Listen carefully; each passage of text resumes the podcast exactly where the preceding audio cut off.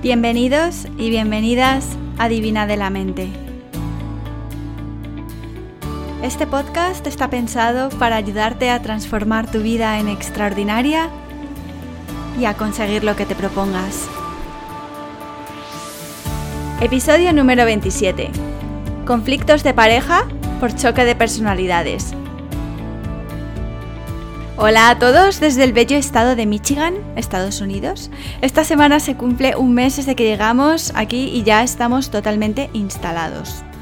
Lo último que me faltaba para poder hacer una vida normal aquí en América era un coche para poder moverme con independencia, ir a clases de yoga, conocer sitios sin tener que esperar a que Jeff vuelva del trabajo aunque tengo que decir que lo bueno de haber estado inmovilizada es que he tenido tiempo para montar la plataforma de coaching personal en la web de Divina de la Mente y ya está totalmente disponible para vosotros. Os cuento muy rápidamente antes de continuar con el tema de hoy. Si vais a la web de Divina de la Mente, en el menú podréis encontrar una nueva página que se llama Coaching Personal. Y, y, ojo, por ser seguidores del podcast, quería ofreceros 10 euros de descuento en las sesiones de coaching de descubrimiento si reserváis antes del 31 de agosto, ¿vale? Podéis tener las sesiones conmigo cuando queráis, pero tenéis que reservarlas antes del 31 de agosto. Así que la sesión de coaching de descubrimiento, en vez de ser 45 euros, sería 35 euros, que vamos, es casi nada. Si esto os interesa, Id a la página de coaching personal de Divina de la Mente, seleccionad coaching de descubrimiento, ahí podéis aplicar el código que os voy a dar, que es divina, escribís divina con mayúsculas, y con eso tenéis 10 euros de descuento. Es mi forma de agradeceros que me escuchéis. Después vais abajo donde pone Set Time Zone para seleccionar vuestra zona horaria, porque sé que me escucháis desde distintos países, y elegís el día y la hora que mejor os venga. Las sesiones son de 45 minutos. Ya sabéis, si os interesa, soy toda vuestra, soy toda vuestra. En fin, a lo que iba. Como os comentaba, ya estoy instalada, pero me hacía falta un coche. Vivo en una zona muy bonita, pero está bastante aislada de, del verbeneo de la gente y el transporte público aquí es bastante pésimo. Así que no me quedaba otra que comprarme un cochecillo de segunda mano. Bueno, pues después de buscar y buscar, el fin de pasado por fin encontré el coche adecuado para mis necesidades. No sin antes tener un conflictillo, una discusión con Jeff, mi novio. Y de eso quería hablar hoy en el podcast porque creo que el conflicto que tuvimos es normal en parejas y se debe al choque de distintas personalidades.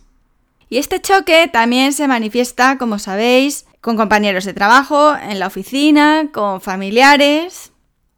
A raíz de esta discusión con Jeff, que os voy a contar, me acordé de una situación que viví cuando trabajaba en Brisbane en control de gestión en un banco. Os la voy a contar también porque es relevante para el tema de hoy. Perdonad que en este episodio me vaya un poco por las ramas, pero es así, es así hoy. En este departamento éramos todos contables y el trabajo no estaba mal. Yo lo podía hacer sin mayor problema. Y la gente era maja, pero yo siempre tenía una sensación de que no, no encajaba del todo.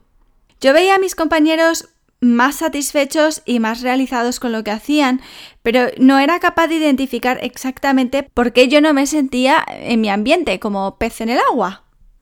Además, la gente era maja, pero pero había roces en el equipo. Yo no me enteraba muy bien del todo porque mi inglés, como sabéis, era un poquillo regulero, pero, pero notaba, notaba que había tiranteces entre ciertas personas del equipo con otras.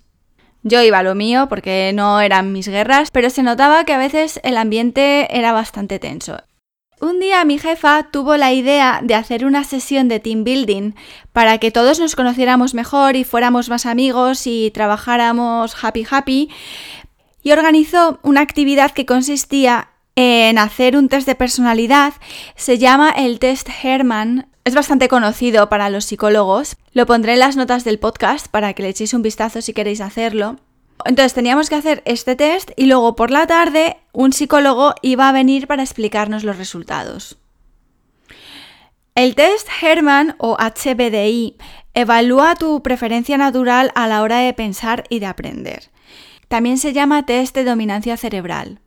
Hay muchos test de este estilo, ¿eh? pero a mí este me pareció bastante útil y sencillo. Entonces, el test consiste en 120 preguntas, un montón de preguntas, y en base a las respuestas te dicen cuál es tu estilo dominante y tu tendencia natural de pensar. Y por tanto, tu forma natural de comportarte en un equipo. Hay cuatro estilos y lo habitual es que todos tengamos algo de los cuatro, pero normalmente hay uno que es más dominante que los demás. Los cuatro estilos en los que dividen a la gente son, primero, el lógico, matemático, analítico, práctico. Este tipo de personalidad es, es muy propia de ingenieros, médicos, científicos. A estas personas les interesan los datos, los hechos. El segundo tipo de personalidad es la organizadora, planificadora, gente enfocada a procesos, atenta a los detalles. Esta personalidad es típica de contables, profesores, gente meticulosa con lo que hace. La tercera personalidad es comunicadora, interpersonal, emocional, estética. Es típica de trabajadores sociales, enfermeras, gente que trabaja en ONGs, gente que se dedica a la comunicación. La cuarta personalidad es la visionaria, holística, intuitiva, conceptual. Esta es típica de personas emprendedoras, em, gente que se dedica a la publicidad, al marketing, gente creativa. Mi resultado en este test fue que predominantemente yo soy del tercer tipo. Una persona comunicadora, interpersonal, emocional. También tengo algo del cuarto tipo, em, de la parte intuitiva, conceptual. Vamos, esto creo que no es ninguna. Esto no fue ninguna sorpresa para mí.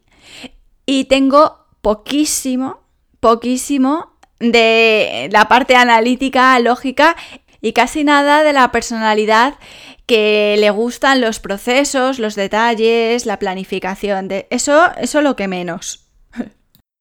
Y esto, como sabéis, no es bueno ni es malo, es lo que es. Y de hecho, un equipo, una empresa, una familia se benefician de tener gente con distinta forma de pensar porque esto enriquece al conjunto.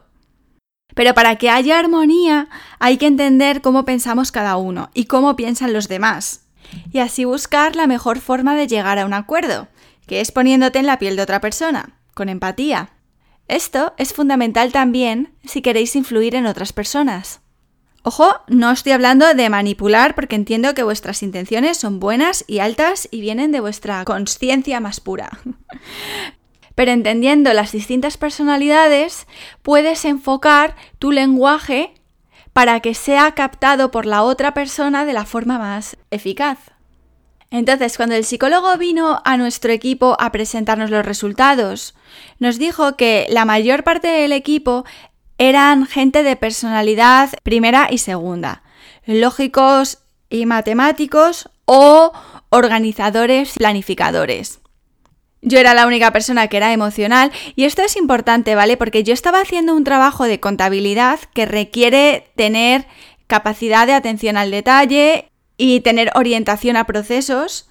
Y yo el trabajo lo podía hacer perfectamente, pero requiere una forma de pensar que simplemente no es la natural para mí. Se puede aprender o desarrollar. Yo, como sabéis, he trabajado en bancos durante muchos años y he hecho el trabajo perfectamente y he ascendido y me ha ido muy bien pero ha requerido que haya tenido que aprender a pensar de una manera que no es exactamente la natural para mí. Y a lo mejor eso explica por qué en ese tipo de trabajos yo no me sentía en el lugar adecuado. También tengo que deciros que como para mí todo lo relacionado con la organización y planificación no se me da del todo bien, por eso mismo necesito hábitos que me hagan no tener que pensar en cómo organizarme, para que me salgan de forma más natural e inconsciente, porque si tengo que pensar en cómo organizarme, entonces no me organizo. No sé si me entendéis. Bueno, si os interesa saber cómo he conseguido centrarme con esta cabecita mía, id al episodio 3 de productividad o al episodio 13 del podcast de hábitos y ahí os lo cuento todo. Bueno, pues como os decía, en nuestro equipo esta diversidad de formas de pensar era fuente de fricciones. Me acuerdo de un día que mi jefa vino y nos dijo que había una propuesta para reestructurar un equipo del banco que se pensaba que se iba a externalizar a la India. Y bueno, iba a haber despidos y teníamos en el equipo que calcular el impacto de costes y beneficios de esta propuesta. En una situación como esta, la gente de la personalidad orientada a procesos automáticamente empiezan a pensar en procedimientos que hay que seguir para el cálculo, la mejor metodología que se debe aplicar, qué pasos se van a llevar a cabo. La gente de personalidad lógica, analítica, preguntan por datos. ¿Cuánta gente va a ser despedida? Eh, ¿Para cuándo va a ser esto? ¿Cuál es el deadline que tenemos para presentar el trabajo? ¿Cuál va a ser el coste de recolocación en la India? A los visionarios les interesa saber qué hay detrás de la decisión, por qué se ha hecho eso y no otra cosa, cómo los mercados financieros van a reaccionar ante tal decisión, qué están haciendo los competidores, o sea, el marco global, y la gente más interpersonal o emocional, si ya se ha comunicado esta decisión a la gente impactada, quién se lo va a decir, cómo se lo van a decir, cómo va a producirse la integración con gente de la India cuando tienen culturas diferentes, ¿vale? Todas estas preguntas son válidas y necesarias. Pero es importante tener awareness, ¿vale? Ser conscientes de la manera de pensar de los demás, porque si no tenemos el conflicto montado. Ya sé que esto es de primero de primaria de desarrollo personal. Pero ¿qué sucede? Pues que esto lo sabemos de forma intelectual, cognitiva, lo entendemos, pero de forma práctica a veces se nos olvida. Y a mí se me olvida también. Cuando una persona de personalidad, valga la redundancia, lógica, le va a un visionario a pedirle datos concretos, y esta persona que es creativa, visionaria, le responde con generalidades, ideas, ocurrencias, la persona lógica se va a frustrar. Y va a decir, este tío no tiene ni idea de lo que estamos, de lo que estamos hablando. Siempre se sale por la tangente. Si una persona que es emocional le va a una persona orientada a procesos a contarle, pues fíjate, me pregunto qué mensaje va a dar recursos humanos a los empleados y qué respuesta van a dar los sindicatos a la situación. Pues a lo mejor, a lo mejor, una persona más enfocada a procesos puede dar una respuesta de alguna forma que la persona emocional puede considerar como insensible.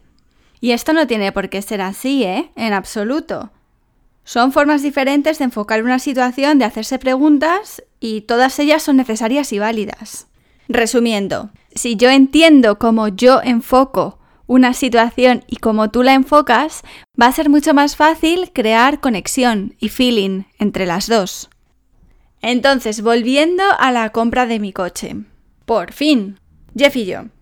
Jeff es una persona claramente lógica, organizada, matemática y analítica. Trabaja valorando empresas y proyectos y tiene un trabajo perfecto para su tendencia natural de pensar. Su hemisferio cerebral dominante es claramente el izquierdo y el mío es claramente el derecho. Y yo le quiero con locura y siempre le digo, tú me centras y yo te alegro. bueno, pues cuando estuvimos pensando en el coche que yo necesitaba, yo le di la información general y él se puso a buscar modelos y los coches que se ajustaran a mi lista de necesidades, que es muy corta. Yo necesitaba un coche seguro, de segunda, tercera o cuarta mano, no me importa porque es simplemente para un año, y que sea adecuado para conducir por la nieve. Ah, y que no huela a tabaco porque no lo soporto. Y por un presupuesto máximo de 5.000 dólares. Bueno, pues estuvimos mirando en concesionarios de segunda mano y los coches eran horribles. Jeff entiende de mecánica y vio que muchos coches se habían inundado, tenían óxido debajo de los asientos o arenilla debajo del maletero y esto obviamente en coches automáticos, como son casi todos aquí en América, pues, pues es peligroso. El caso es que yo ya estaba desesperada, porque sin coche aquí no puedo hacer nada entre semana Jeff trabaja hasta tarde y pasarnos los sábados recorriendo aparcamientos de estos americanos con 50.000 coches a 35 grados al sol, metiéndonos a ver los bajos y tal, pues a mí, ¿qué queréis que os diga? No me motiva mucho. Bueno, pues milagritos del destino. El domingo pasado vimos un coche anunciado de forma particular que, tenía buena pinta y se ajustaba a nuestro presupuesto. Fuimos a verlo, estaba a casi una hora de donde vivimos. Lo vimos y a mí me gustó. El coche costaba 4.000 dólares. Circula perfectamente. Es grande y seguro, de segunda mano, bien cuidado y a pesar de tener más años que el sol, no estaba demasiado desgastado. Lo condujimos y estaba todo bien. Yo me veía como una reina conduciendo por las carreteras nevadas de Michigan entre ciervos y ardillas y todo eso. El cielo abierto sobre mí. Total, que ya nos quedamos un momento solos y le digo a Jeff, este es el coche. Y me dice, Ana, yo es que este coche creo que no vale 4.000 dólares, ¿vale? Vale 3.500. Como mucho. Como mucho, 3.750. Y le pregunto yo, ¿y eso? ¿Hay algo que esté mal? ¿Hay algo que tú veas que, no, que no funciona? Y me dice, no, es que yo creo que no es el precio justo para este coche. Pagar más de 3.750 dólares es un timo.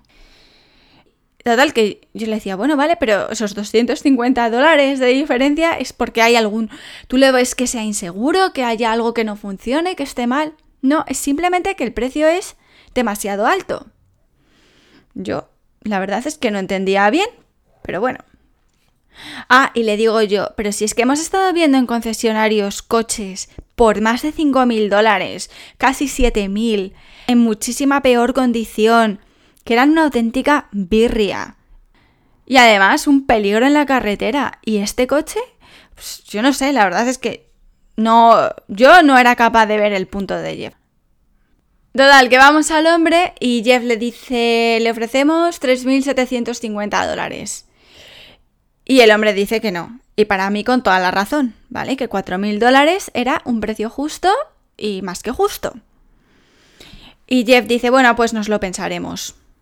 Y yo en ese momento me cogí un rebote porque no era capaz de ver qué problema tenía Jeff o qué problema tenía el coche. Para mí, esos 250 dólares era, sí, más dinero, pero a mí me daban la vida, mi independencia. Y acabamos con el problema de una santa vez. Pero para Jeff, esto es objetivamente pagar por algo más de lo que vale. Y por tanto, no importa que el coche tenga buen feeling o no, que a mí me dé buena vibración o no, que me vea yo con toda mi independencia y mi esplendor conduciendo por las carreteras de Michigan. Para él es un no. El coche está objetivamente sobrevalorado en 250 dólares. O eso me cuenta él. Conclusión, discusión de domingo. ¿Quién no ha tenido discusiones de este tipo similares con sus parejas o con sus hijos o con sus padres? Y así estuvimos un buen rato, ¿vale? Discutiendo, pero es que cada uno era como si estuviera hablando contra una pared. No nos pillábamos el uno al otro. Ni sus argumentos me convencían a mí ni los míos a él. Y entonces, en medio de la discusión, me dije, a ver, divina de la mente, este problema tienes que solucionarlo porque, ojo, los problemas se solucionan, ¿eh? No os vayáis a la cama nunca cabreados porque las cosas no resueltas se quedan dentro, crean resentimiento y no nos dejan vivir una vida extraordinaria. Así que los problemas hay que resolverlos. Entonces me dije, piensa como piensa él, piensa en datos. Y le dije, a ver, si el hombre te hubiera dicho que 3.750 dólares estaba bien, ¿tú comprarías el coche? Y me dice, sí. Digo, entonces el único problema es ese dinero de más, ¿no? No es el coche, es ese dinero de más. Y le digo, pues mira, si piensas en la gasolina que tenemos que gastar para ir a ver otros coches por todo el estado de Michigan. El coste de tiempo y de dinero de hacer llamadas de teléfono, de quedar con gente en medio de esta calorina, pasándonos los sábados y los domingos sin poder hacer otra cosa más que viendo coches. Y aguantar la brasa que te voy a dar en los próximos días, ¿Tú te quitarías de en medio todos estos problemas por 200 dólares? Se me queda mirando y me dice, ala, venga, que eres una pesada. Venga, compramos el coche. Por fin, no me quedó otra entre vosotros y yo que cuantificar el dolor que esta situación le iba a causar. Así de claro. Y os voy a decir otra cosa, entre vosotros y yo. Él me hubiera podido convencer a mí también perfectamente. Esto no se trata de ganar o perder, ¿vale? Simplemente estoy contando esto como una anécdota para ejemplarizar que todos pensamos de forma diferente y que se nos olvida. Si él a mí me hubiera dicho, uy Ana, ¿sabes qué? A mí este coche me da mal feeling. No sé exactamente qué es lo que le veo, qué es lo que le pasa. Me da mala espina, tiene mala vibración. Oye, yo no lo quiero ni regalado, ¿eh? Ahí se queda. Pero si él me quiere convencer a mí poniendo datos que para mí tampoco son tan definitivos, porque como os decía, creo que tampoco eran tan significativos, pues es que a mí no me convence. Y así no llegamos a ningún sitio.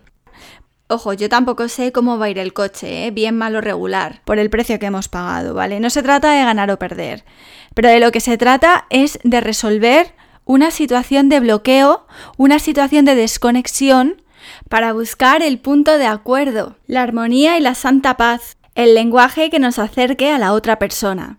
De eso va el episodio de hoy. Y perdonad otra vez que me haya enrollado tanto, prometo en el próximo episodio ir más directita al grano. Venga, tip divina de la mente de esta semana. Reflexiona sobre cuál es tu personalidad, tu forma natural de pensar y de aprender. Ante un problema, ¿qué preguntas te haces? ¿Eres una persona lógica, planificadora, interpersonal o visionaria? Pon atención a la forma de pensar de los demás, de tu pareja, de tus compañeros, de tu familia, especialmente aquellas personas con las que choques en discusiones.